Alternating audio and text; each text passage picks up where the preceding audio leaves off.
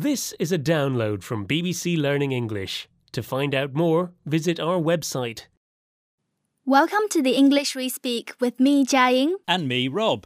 Hey, Jiaying, have I told you about my amazing weekend? No?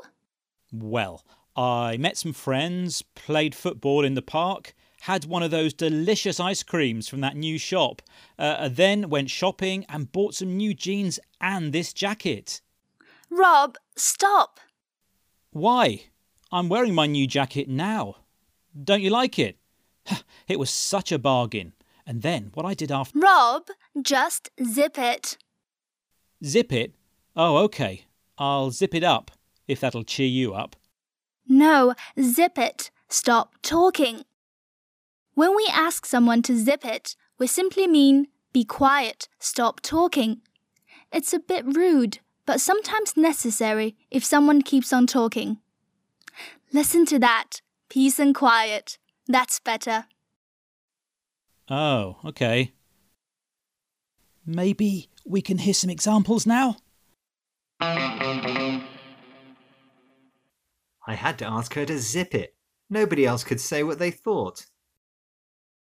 Just zip it, will you please? We've listened to you enough, and what you're saying is rubbish. Eventually, I told him to zip it. I'd heard enough of him complaining about how much work he had to do.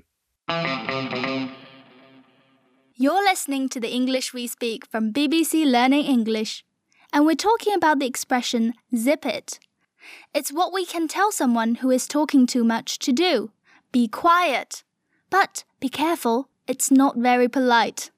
Um, can I talk now? Yes, Rob. Okay. Do you not like my new jacket? I love it, but I've got a headache and you were talking too much. Oh, sorry to hear that. What you need to do is drink lots of water, stand on your head, uh, or is it lie down, uh, and then eat lots of chocolate. And then what you've got to do is. Can you zip it again, please? You are talking too much. Shall we just agree not to talk for now? Oh, yeah, okay. I'll zip it if you do. Bye. Bye, Rob.